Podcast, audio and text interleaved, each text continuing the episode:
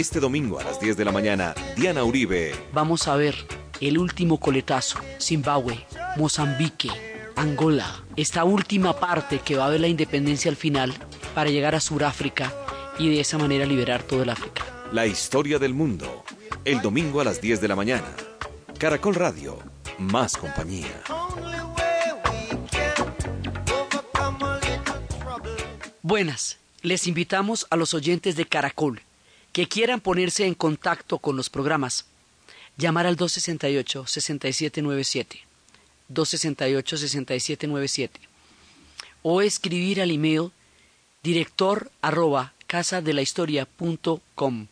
Director arroba casa de la historia punto com. O al Facebook o a las redes sociales. Hoy vamos a ver el último coletazo. Zimbabue, Mozambique, Angola. Esta última parte que va a ver la independencia al final para llegar a Sudáfrica y de esa manera liberar todo el África.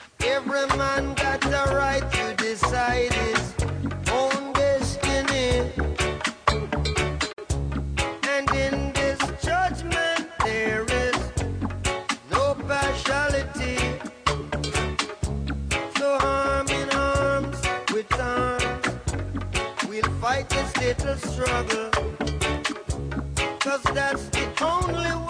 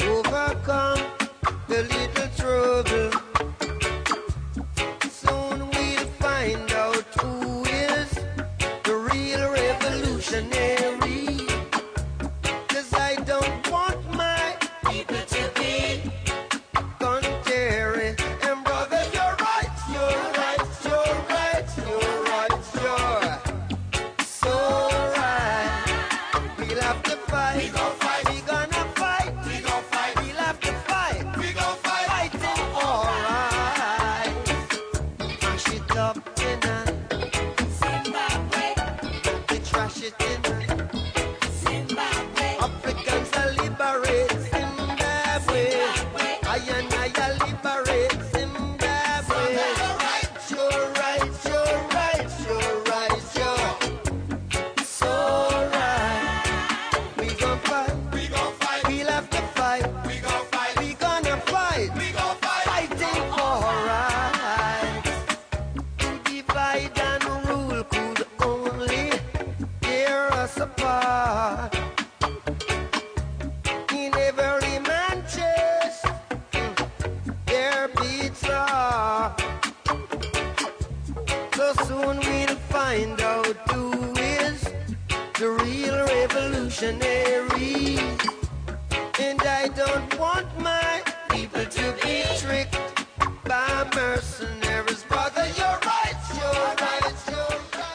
Estábamos escuchando ahorita Bob Marley porque uno de los países que vamos a liberar con un costo muy grande va a ser Zimbabue.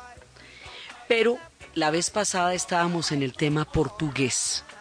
Entonces nos vamos primero por todo el tema portugués para luego llegar al sur y meternos en el tema de Zimbabue y meternos en el tema de Zambia, Namibia y Sudáfrica.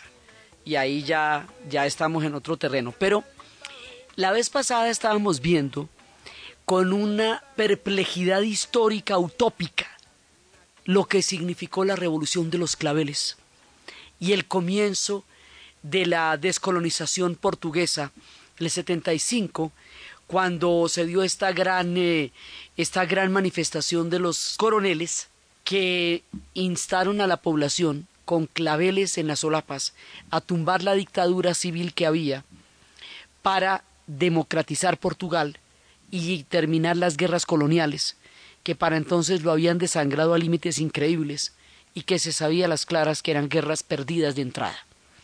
Y cómo la población, a la voz de Grándula Vila Morena, salió a las calles con claveles en las solapas, atendiendo el llamado, y con claveles, sin disparar un solo tiro, tumbaron la dictadura, sacaron los presos políticos de las cárceles y empezaron el proceso muy arduo de la descolonización portuguesa en África.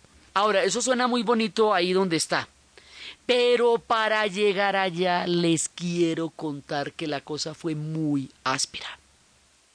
Y fue muy áspera por lo siguiente. Portugal, otrora gran imperio, otrora un pueblo tan supremamente avanzado con respecto a la Europa de su tiempo, para esta época era un país empobrecido. Y durante los años 60, cuando, cuando estaban eh, descolonizándose los ingleses y pues estaban descolonizándose de los ingleses y de los franceses, Portugal no tenía ninguna intención, pero ninguna intención de salir del África. Portugal consideraba que los territorios en África eran una válvula de escape para la situación de pobreza, miseria y desesperanza que vivía la nación portuguesa en esa época porque eran los pobres de Europa junto con los españoles, eran los que estaban más empobrecidos en esa época mientras el resto de Europa despegaba con una buena bonanza económica que estaba empezando a surgir. Entonces, por un lado era una válvula de escape, bueno, ese es el viejo truco, ¿no? También todos los demás pueblos coloniales se encuentran en sus territorios de ultramar una válvula de escape para sus propios conflictos. Pero ellos consideraban que ellos tenían ese mesianismo que tan, tantas veces hemos visto relacionado con la historia de África. Los portugueses lo tenían exacerbado. Ellos se creían, como eran los primeros que llegaron a todas partes, y eran los primeros que llegaron al África, y eran los primeros que llegaron a todas estas colonias, y esto todavía era territorio de ellos desde el puro principio.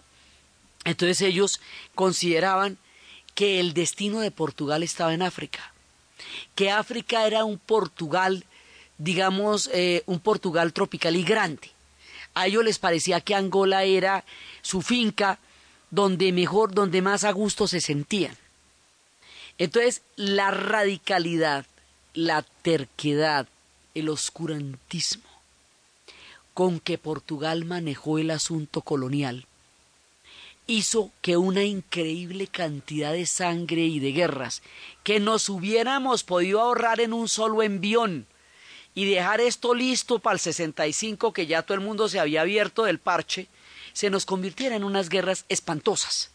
Espantosas, espantosas, hubo que formar movimientos guerrilleros y hubo que ponerse de acuerdo, entonces cada uno es el Frelimo, el Renamo, una cantidad de, de siglas de los movimientos de liberación que se tuvieron que hacer porque eran movimientos gigantescos para sacar a los portugueses, porque póngase usted en el zapato de la gente de Angola o la gente de Mozambique, Cabo Verde, Guinea, Bissau, que eran los territorios portugueses allá, y usted ve que todo el mundo se descolonizó y usted nada, y a usted si no le aflojan, Sí, entonces llegó la hora del África, estamos en la independencia, Ghana puso el, el primer, digamos, el primer estandarte, las guerras de Argelia y de, y de Congo y de Kenia mostraron, digamos, la decisión histórica tan fuerte que había.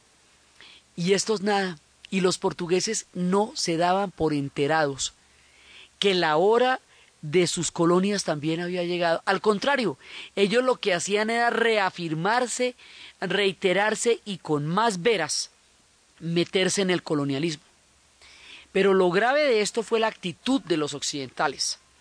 Los occidentales, entendiendo los antiguos países coloniales, si bien estaban intentando meterse por un lado, por el otro, por los tratados internacionales, por las aerolíneas, por donde fuera, para seguir teniendo un control de los territorios. En todo caso, ya habían reconocido una libertad política y una libertad militar, pues porque, a ver, ya habíamos hecho toda esta vuelta.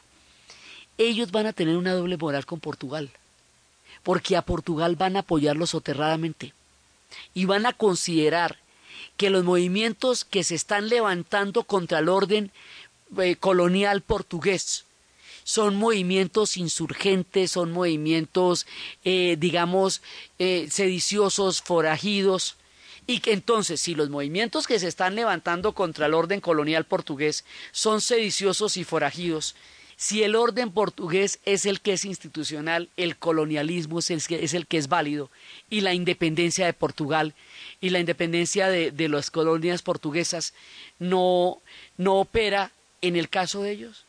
Es- eso sí está más chimbo todavía, ¿me entiende? O sea, eso sí está, pero muchísimo más chimbo de lo que hemos hablado hasta ahora, porque si en el caso de, Ango- de, mm, Argelia era el mismo discurso francés de la libertad y de la autonomía, el que ellos van a aplicar para su propia historia, tomado de la mismísima Revolución Francesa y de la mismísima lucha antifascista que ellos apoyaron durante la Segunda Guerra Mundial para la Francia libre.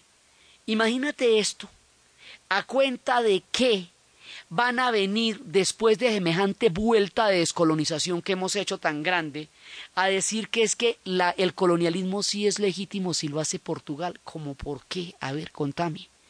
¿Cómo por qué? ¿Cómo por qué?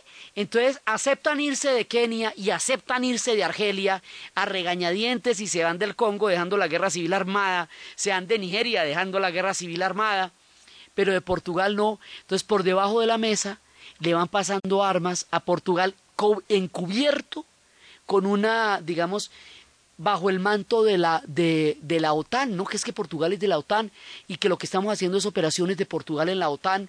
Y no, no, no, es que es la OTAN, mentiras de la OTAN, es que a través de la cobertura de la OTAN le estaban dando armas a Portugal para que siguiera sometiendo a los territorios africanos al colonialismo. Entonces esto va a desatar unas guerras muy grandes muy fuertes, muy pesadas, que se nos van a unir también con el tema racial que se está manejando en Zimbabue y con el tema del racismo de Sudáfrica, y aquí se nos va a mezclar toda esta vuelta, lo que es Angola, lo que es Mozambique, lo que es Zimbabue, lo que es Namibia, Zambia y Sudáfrica misma van a verse todas entrelazadas porque de una u otra manera la lucha sigue siendo la misma porque es una lucha contra el racismo. O sea, fundamentalmente es una lucha contra el racismo. Entonces, la lucha contra el apartheid que se está dando en Sudáfrica se ve, también se va a encontrar eh, solidarizándose con la lucha en Zimbabue, porque en Zimbabue los colonos blancos no quieren reconocer la independencia de Zimbabue, a pesar de que todos los pueblos ya se han ido, tampoco le reconocen la independencia a Zimbabue. Por eso es que nosotros estábamos diciendo al principio con esta canción de Bob Marley, cada hombre tiene el derecho a determinar su propio destino. Y en este juicio no debe haber ningún tipo de impedimento. Hermano, tus derechos, tus derechos, tus derechos son correctos. Eh, eh, el África se va a liberar a través de Zimbabue. Entonces, eso es lo que dice Bob Marley, porque es que esto se nos prolonga hasta los setentas y hasta los ochentas en el caso de Zimbabue. Entonces, o sea, esto ya, esto no se nos queda del tamaño de, de, de 1960. Del tamaño de 1960 nos quedó el África Occidental, sale para pintura. Nos quedó el norte del África, listo, chao. Una buena parte del África Oriental, tal luego. Y aquí todavía empantanados. Entonces aquí se nos van a mezclar muchos factores a la vez. Y esos factores van a hacer que de una u otra manera todos estos pueblos estén librando una misma lucha, aunque cada una tenga su versión particular. Pero además de eso, para que la cosa realmente sea complicada, echémosle unas goticas de guerra fría y verá lo bueno que se pone esto. Porque va a haber una fuerza comunista repoderosa en Angola y en, y en Mozambique. Y entonces al haber fuerzas comunistas, eh, entonces inmediatamente entra los Estados Unidos a apoyar a lo que quiera que est- eh, contra quien estén peleando.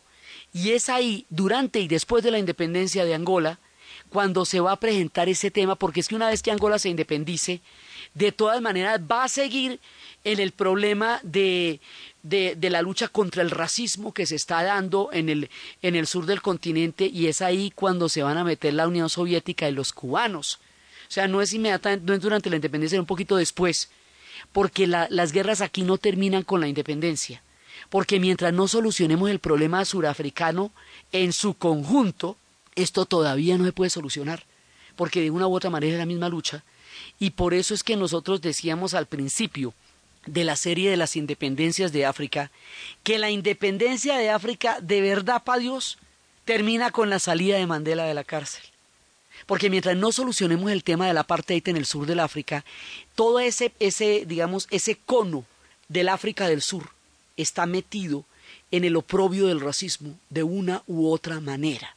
Entonces vamos a descongestionar esto poco a poquito hasta que finalmente todo el África está en condiciones de enfrentar su propio destino, lo que quiere decir que hay países que no se independizaron en 1960, que ya sería muy reciente, sino 80, 92. Entonces están haciéndose hasta ahorita, ¿ve? O sea, la vuelta la empezaron mucho más tarde. Entonces, entonces la cosa es, la cosa es compleja.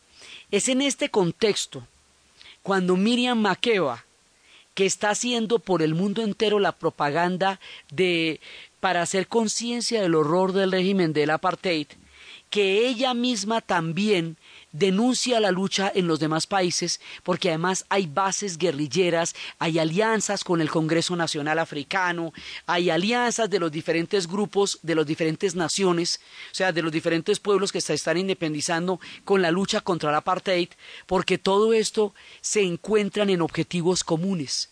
Por eso Miriam Makeba nos dice que la lucha continúa, porque una vez que se había logrado, digamos, eh, lo que se han logrado algunos pactos con, con Portugal, eso todo, lo de Portugal resuelve una parte, ¿sí?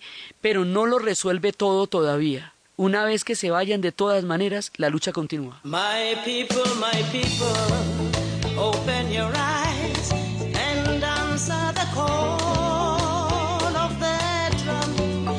Frelimo, Frelimo, Samora Machel, Samora Machel has come.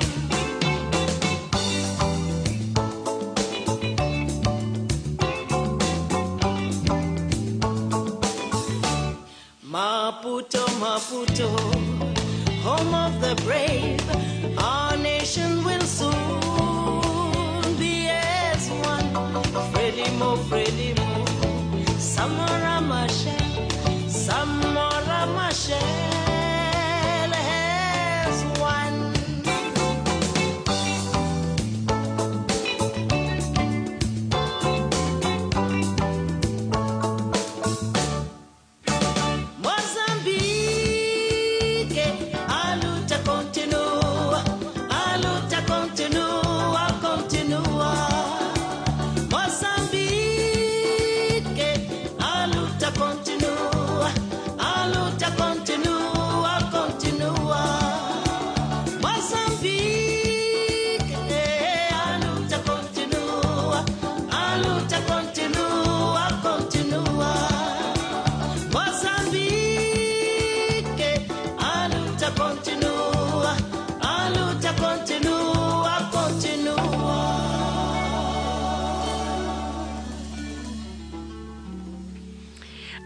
la cosa está durísima porque lo de Portugal, como les digo, para llegar a la revolución de los claveles, llegaron por la desesperación también, o sea, Portugal se arruinan estas guerras.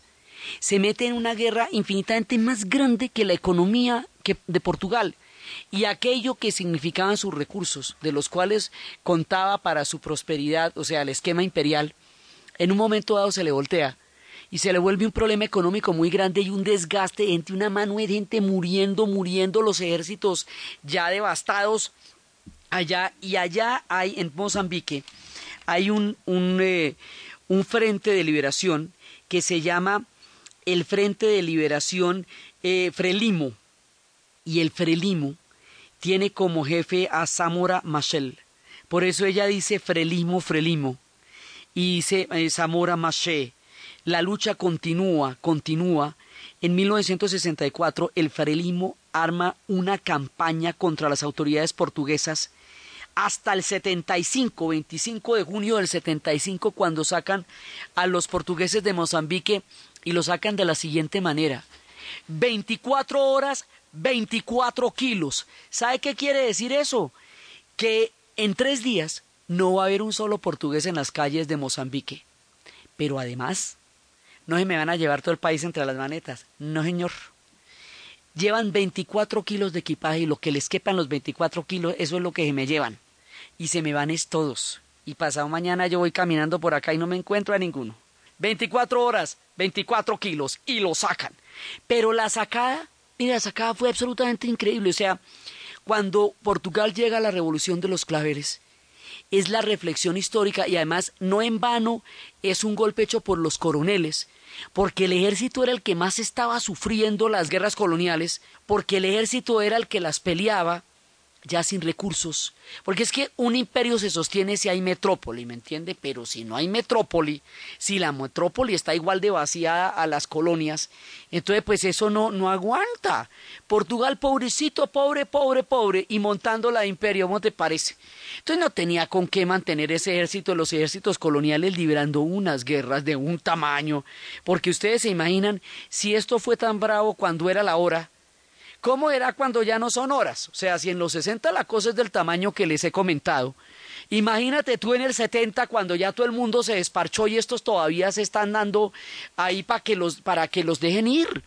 O sea, esto fue ya innecesario, excesivo, torpe, históricamente eh, eh, desfasado del momento y de la realidad que el continente africano estaba viviendo como los portugueses además fueron los que montaron el, el, tráfico de esclavos, porque ellos fueron los de las factorías, los primeros que le dieron la vuelta al África, la resistencia de Portugal a dejar de ser imperio, el aferrarse de esa manera tan obstinada, haber sido los primeros y grandes navegantes, se refleja en la tragedia de estas guerras, que tanto para Angola, Mozambique, Cabo Verde y Guinea-Bissau, como para Portugal mismo, fueron episodios desgarradores que atrasaron mucho tiempo la historia de unos y de otros, porque Portugal estuvo sumido en una dictadura eterna que tampoco lo dejó avanzar, y estos pueblos hubieran podido bajarse de ahí en 1960 y empezar su construcción de nación y no tener que hacerlo 15 o 20 años después. ¿Sabe lo que la gente que puede morir en ese lapso, no? ¿Sabe lo que la diferencia entre hacer una independencia en el 60 o hacerla en el 75 son 15 años de muertos? Son generaciones enteras de un pueblo que, hubiera, que necesitaba ese capital humano para sacar adelante un proyecto de país. Eso es lo que significa independizarse en el 75, que porque tampoco tan, tan bonito que era el imperio portugués, ¿ve? Además las políticas eran racistas y había una solidaridad de raza blanca en esta doble moral y en el apoyo debajo de la mesa a la, a la lucha totalmente desfasada y deslegitimada de Portugal por mantenerse con las colonias, de parte de los que habían sido derrotados, Francia e Inglaterra, porque los derrotaron. O sea, ellos no fue que dijeron un día de estos, hombre, sí, no, no, los derrotaron. Pero ellos seguían manteniendo el apoyo a Mozambique, a Portugal, disfrazado de, de, de, la OTAN y de organismos internacionales y todo eso, pero a la hora del le estaban dando armas a ellos, ¿sí? Y los Estados Unidos también, y la Gran Bretaña también. Entonces, eso vuelve el tema un tema racial, ¿ve? Porque finalmente son los blancos apoyando a los blancos.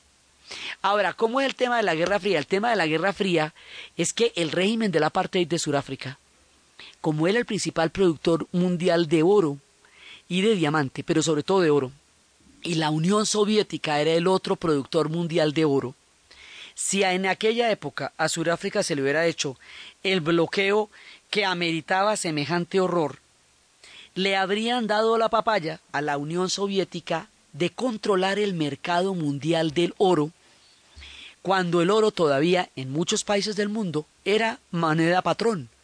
Entonces, eso no, ese poder económico no se le iban a dar a la Unión Soviética y por eso se hacían los de la vista gorda con lo que estaba pasando en el apartheid. Los de la vista gorda con todo lo que estaba haciendo Portugal, pueblos enteros arrasados, aldeas destrozadas, estas son unas guerras realmente horribles, y ese tema de, esa parte del mundo lo dejaban de ese tamaño o lo apoyaban soterradamente o no lo sancionaban o lo sancionaban poquito, como en el caso de Sudáfrica, porque usted cómo le cabe en la cabeza que un régimen como el de Sudáfrica, que era heredero mismísimo del nazismo, tomado directamente del modelo de Nuremberg en el 35 por Verwoerd, que vaya a institucionalizar lo que es la segregación, el- la gente metida en guetos, eh, la, imposibilidad de movimiento y de pases de un lado para el otro. O sea, todo lo que Occidente alega que existe como civilización se pisoteaba en Sudáfrica por parte de los blancos. Y Occidente lo permitió durante mucho tiempo. Es en los ochentas que ya empiezan a rasgar las vestiduras, ¿sí? Y por eso, mientras la Guerra Fría estuviera, el tema no se nos acababa de desenrollar, porque la Guerra Fría era el marco que permitía que estas peleas todavía siguieran dándose sin que nadie pusiera realmente el punto sobre las IES.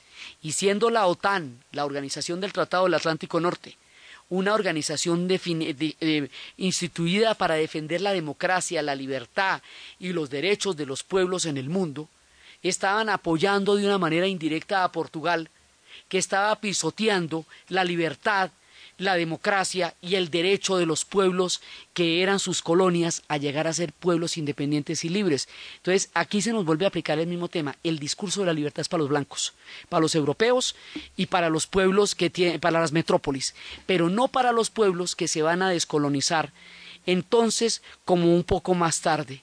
Y eso se pone de manifiesto en el manejo que se va a hacer de esto, y eso va a ser muy complicado. Basado en el discurso de Haile Selassie, el de, el Rey de Reyes, el León de Judá, Bob Marley va a componer una canción sobre el texto del discurso que se llama Guerra, que se llama War, y habla específicamente de estos conflictos.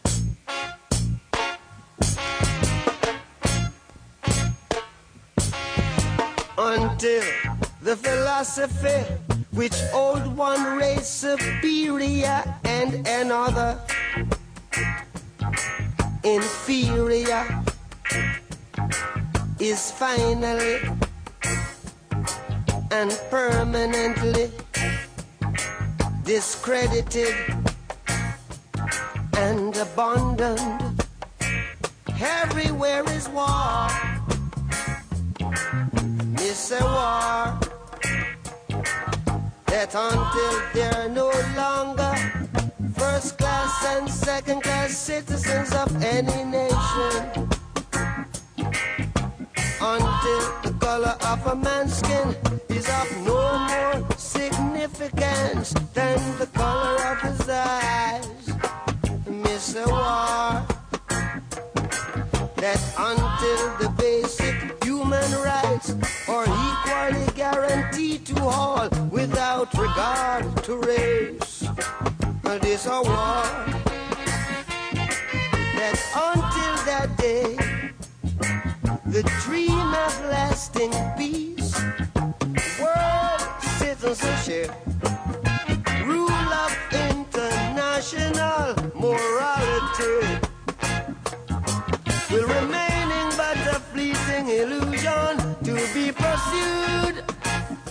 but never attained. Now everywhere is war, war, and until the ignoble and unhappy regime that hold our brothers in Angola, in Mozambique. South Africa, subhuman bondage have been toppled, utterly destroyed. Well, everywhere is war. Miss uh, war. War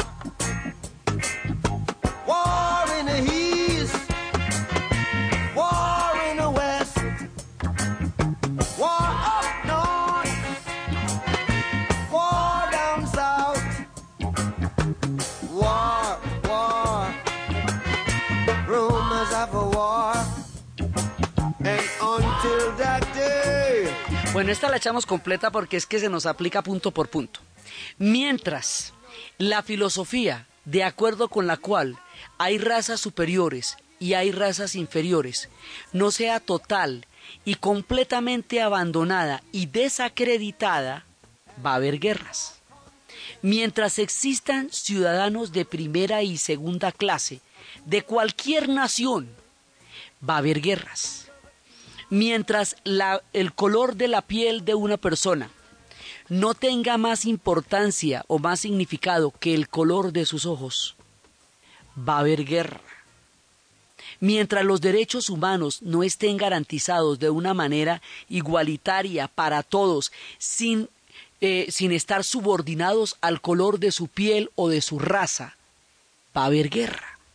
Va a haber guerra en el este, va a haber guerra en el oeste, va a haber guerra en el norte, va a haber guerra en el sur.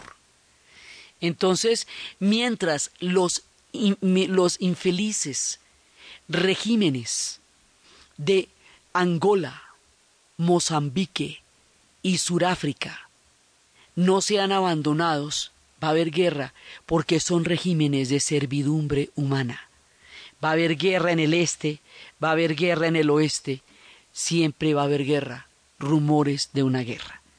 Entonces, esa es la vuelta, o sea, quiere decir, si el discurso que se les aplica a unos no se les puede aplicar a los otros, si la libertad no es para todos y, y si el derecho a ser ciudadano del mundo es solamente un derecho que está ligado a una nación, mientras eso pase, mientras eso no sea así, pues va a haber guerra. Y como no era así, pues entonces, por eso es que les digo que hasta que no desmontemos el apartheid, esto no se nos va a destrabar. Esto sigue grave, grave, grave. Entonces, primero el tema de Portugal. Entonces, el tema de Portugal eh, es Angola y Mozambique. ¿Por qué Angola y Mozambique? Porque toda la, eh, ¿por qué Angola, Mozambique, Cabo y Guinea-Bissau? Porque el imperio portugués era un imperio de ultramar. Entonces solamente va a tener colonias donde hay costas. Por eso es que si usted mira el mapa, vea Gui- Guinea-Bissau, o sea, Cabo Verde es una isla, ¿cierto? Por, es San Tomé o Príncipe. Cabo Verde, eh, pues, digamos, está, está en, el, en el lado de la isla, ahí está al lado San, San Tomé o Príncipe. Y abajo usted va a ver Angola. Y al otro lado, o sea, al otro lado de Angola es donde va, va a quedar Mozambique. Entonces, aparentemente usted no las podría relacionar porque están en lados opuestos del mapa del África. Pero es que usted viene desde el mar, no viene desde la tierra, porque ellos lo que son es navegantes. Entonces, por eso, o sea, son colonias diseminadas a lo largo de las costas, que son los remanentes de lo que otrora fue una gran presencia marítima, comercial, colonial y esclavista de los portugueses en la primera instancia de la llegada de los europeos al África. Y es de eso de lo que no se desprenden.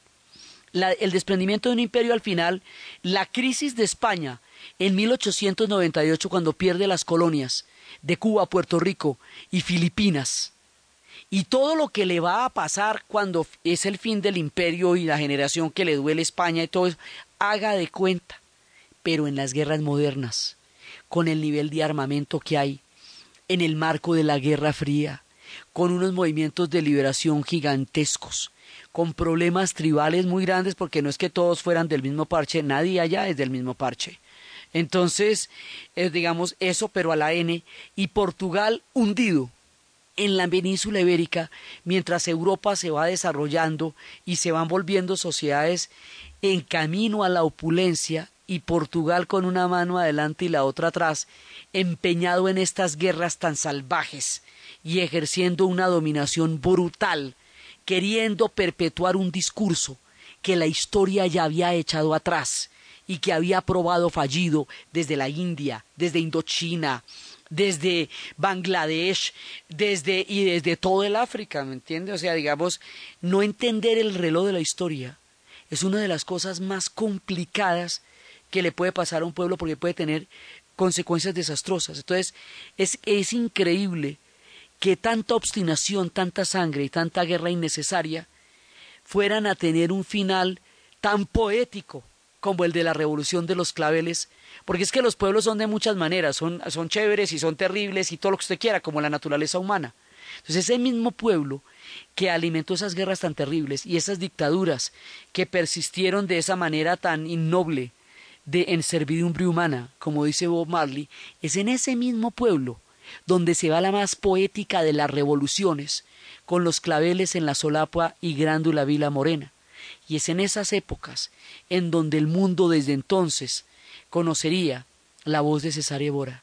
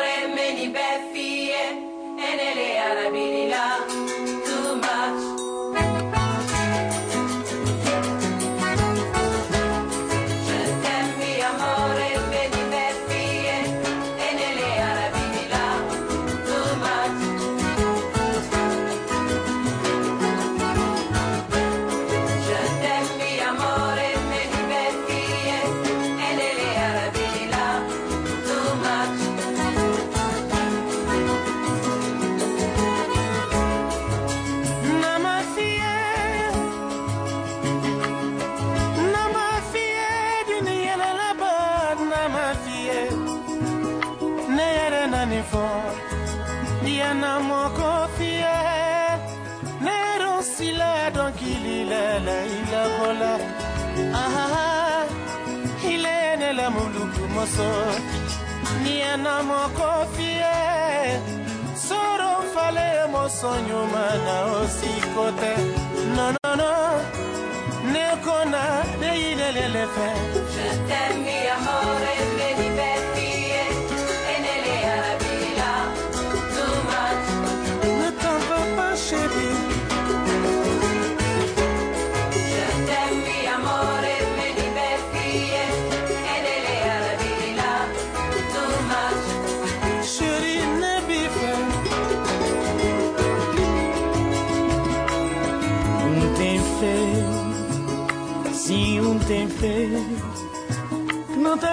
sem medo e confiança. Não era mais risonho. Olhar de nós criança, tá torna brilhar de inocência. E na noite se esgritaiada, temporal talvez também não. Na brandura e calmaria, nós amor bem descansado. Disse luta e resistência para sobreviver nessa tormenta. Na brandura e calmaria, nós amor bem descansado. Disse luta e resistência para sobreviver nessa tormenta.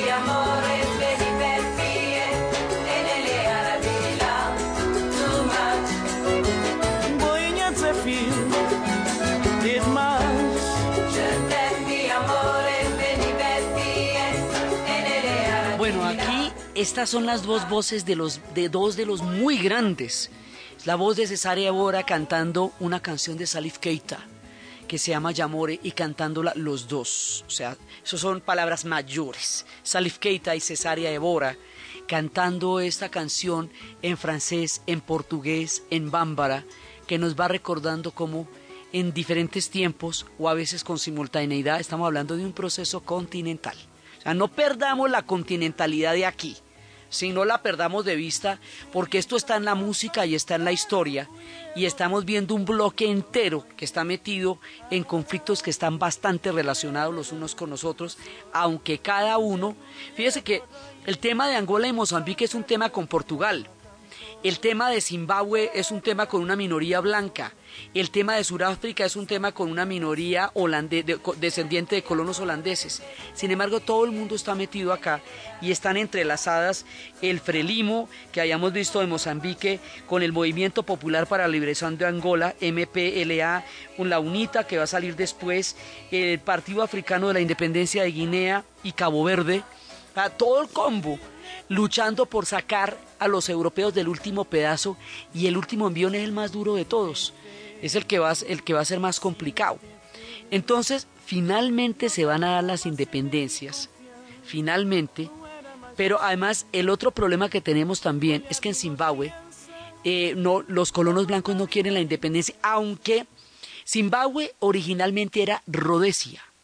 Cecil Rhodes había estipulado un proyecto británico en el África de Ciudad del Cabo al Cairo, lo llamaba del Cabo al Cairo. Hubo una gran, eh, una gran porción de tierra que se llamaba Rhodesia. Rhodesia en 1911 se divide en Rhodesia del Norte, actual país de Zambia, y Rhodesia del Sur, en 1923 lo van a llamar aquí, que se va a convertir en una colonia británica autónoma, gobernada por una minoría blanca.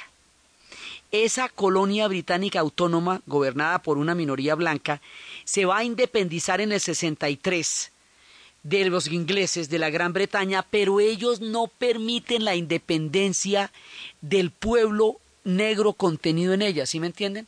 O sea, lo mismo que los surafricanos se van a independizar en 1931 de la Gran Bretaña, pero van a quedar al mando de los colonos holandeses Boers y toda la mayoría negra queda sometida a unas condiciones terribles que se van a perpetuar después en el apartheid. Aquí pasa una cosa muy parecida, es que no son holandeses sino británicos. Hay una colonia británica blanca que no suelta, se escinde de Gran Bretaña, pero no suelta el poder en, en esa parte de Rhodesia del Sur que vamos a después llamar Zimbabue. Vamos a rebautizar Zimbabue porque se acuerda que cuando estábamos viendo todas las grandes civilizaciones del continente africano antes de la llegada de los europeos, había un reino enorme donde se decía que estaban las ruinas, las minas del rey Salomón. Eso se llamaba Zimbabue. Entonces, estos países se van a rebautizar de acuerdo con su gran pasado. Por eso Malí, Sudán francés se va a llamar Malí. Por eso eh, Rhodesia del Sur se va a llamar Zimbabue y Rhodesia del Norte se va a llamar Zambia. Todos van a porque la recuperación cultural e histórica es una parte fundamental de todo el proceso de independencia. Entonces tenemos un combo peleando contra los portugueses, otro combo peleando contra minorías blancas dentro de su propio país, aún después de haberse descolonizado de los británicos, como fue el caso de 1963. Y otro combo, que es el caso de Sudáfrica, que es todo el tema del apartheid. Entonces, Sudáfrica originalmente llegan los portugueses, como en todo lado. Después van a empezar a llegar los colonos holandeses. Y cuando en en 1644 empiezan a llegar los 61, empiezan a llegar los colonos holandeses y van a estar allá hasta, van a dominar hasta que el imperio británico empiece a meterse en el siglo XIX y los derrote en la guerra de los Boers y ellos queden sometidos a los británicos, cuando se logran liberar de los británicos, montan todo el sistema racista. En el 31 salen de los británicos, pero en el- en el 48 es que montan el apartheid después de la Segunda Guerra Mundial. En ese lugar había tribus desde hace más de 1500 años en Sudáfrica. Estaban los bosquimanos y después llegaron los, los sosas y los zulúes y de allá venía la imagen del gran emperador Chaka Zulu y su resistencia contra los británicos durante el siglo XIX. Entonces, una historia negra de muchos siglos va a quedar sometida a una minoría blanca de colonos holandeses que con un proyecto mesiánico protestante creían que estaban llevando la fe a donde los eh, a, a donde los herejes digamos a donde los paganos a donde y que y que estaban llevando la misión civilizadora lo mismo creían los portugueses en en Angola y en Mozambique y con ese cuento van a montar una historia de sometimiento alrededor de un proyecto religioso sintiéndose ellos avalados por Dios para someter al hombre negro, como dice en el Museo del Apartheid, hasta el final de los tiempos. El hombre blanco, decían ellos, está destinado por Dios a mandar y a ser el amo de estas tierras hasta el final de los tiempos. Cito una frase del Museo del Apartheid tomada de, un- de una plenaria del Congreso Blanco en Sudáfrica, en Pretoria. O sea, esto no era ni siquiera cosas que dijera la gente por la calle, eran cosas oficiales. Entonces, esta lucha va a mutar en el 48 en el apartheid y el apartheid no solamente va a ser aterrador para Sudáfrica, sino que eso también va a irradiar a Namibia y que fue otra vez fue en otra época con una colonia alemana y que después los ingleses van a tomar cuando los alemanes pierden la Primera Guerra Mundial. Pero todo, digamos, todo este marco de Zimbabue, de Namibia, va a estar irradiado por la lucha del apartheid. Por eso es que tanto las guerrillas de liberación que había en estos países, como el Congreso Nacional Africano en su lucha contra el apartheid, estaban, estaban unidos y territorialmente unos tenían bases en las tierras de otros porque todos son fronteras. Pero además de eso, algunos estaban eh, fuertemente convencidos del comunismo y por lo tanto tenían apoyo soviético y cubano, que fue lo que pasó después de la independencia de Angola, y otros no. Entonces, se nos están juntando todo. El apartheid, la descolonización tardía, la guerra fría, las guerras de guerrillas, las- los, los líos tribales, porque no todas están juntas. Hay tribus que están peleando con otras, pero que sin embargo tienen un enemigo común, razón por la cual después de la independencia va a haber una guerra civil en Angola grande, muy grande, y es después de la independencia en la guerra civil cuando van a llegar los cubanos. Y van a, entre, entre otras cosas, mucha gente le aparece uno hablando español por allá en la mitad de la nada, porque lo aprendieron en Cuba. Eso, eso es una, digamos, uno se va a encontrar gente, por, incluso en lugares como Burkina Faso, y los va a encontrar eh, gente que habla español, porque esa relación con los cubanos Además, allá llegaron muchos médicos cubanos, llegaron ingenieros cubanos, arquitectos cubanos y también muchos soldados. Y es una intervención muy cuestionada porque a Cuba, de rebote, le costó un montón de muertos la participación en Angola, sin comerlo ni beberlo, porque ellos estaban bajo, la, bajo digamos, la- el, el amparo y, las- y el sometimiento de la Unión Soviética. Entonces, ¿cómo te parece? Entonces, los cubanos por allá, mira tú, en, en, en, en- Marianao y en, y en Santiago van a terminar metidos en un problema que está al otro lado del mundo y mucha gente de las comunidades afro que componen nuestra identidad histórica viene de Angola. Vienen muchísimos de allá. Eso es una de las matrices grandes de formación de nuestro mundo afro, es precisamente los angolanos. Esos también van a llegar muchos a Cuba junto con la gente de Congo. Entonces ahí se nos vuelven a juntar pedazos de la historia a través de estas guerras de descolonización que los va a juntar. Pero esto, hasta que no salga Mandela de la cárcel, no lo podemos resolver porque nos queda pendiente el tema del apartheid. Y sin el tema del apartheid, esto todavía si- sigue habiendo lucha, sigue habiendo guerra, sigue habiendo guerras civiles, porque el apartheid todavía está vigente y nadie le está haciendo nada para que se caiga. Y por eso Miriam Makeba dice, a luta continúa en Mozambique, a luta continúa. Entonces, la manera como vamos a desenvolver esto para sacar a Mandela de la cárcel y entrar en lo que es la modernidad actual de los pueblos africanos es lo que vamos a ver en el siguiente programa.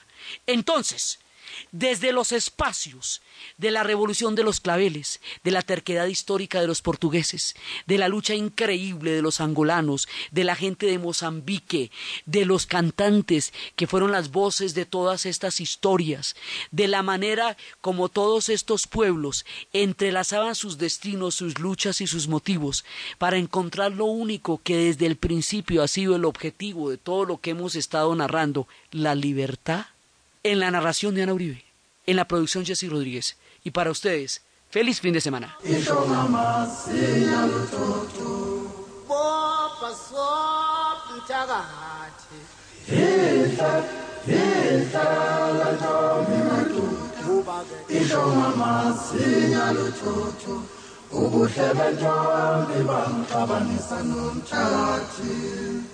Xola nyanga, xola nyanga, kuba wena. Uhlalo wenza ukulungela xola nyanga, xola nyanga, kuba wena. Uhlalo wenza ukulungela ungeke usayithola okukwenza kwenzeka bebhekile kwamhlengu okukwenza kwenzeka efikile wamshindu bade tulebethini babefuna ukomphihlela ukuthi mayisinsiso washabalana bade tulebethini babefuna ukomphihlela ukuthi mayisinsiso washabalana angizonda lomthaka sonda mthaka thima thina. Kasikazonda lomthaka sonda mthaka udilandele na wena kasikazonda lomthaka sonda mthaka udilandele na wena kasikazondelama sonda thina wena. Thina. Kasikazondelama sonda thina wena. Thina kasikazondelama sonda thina wena. Sonda lo mthaka sonda thina ¿Y usted cómo durmió anoche? Comodísimo. Colchones comodísimos para dormir profundamente. Ferauto Renault, vehículos franceses con tecnología Fórmula 1, gama en turbo, nuevos modelos y cilindrajes. Pregunta y acércate a tu concesionario Renault, representante exclusivo para Boyacá y Casanare en las ciudades de Duitama, Sogamoso y Yopal. Ferauto Renault, drive the chance.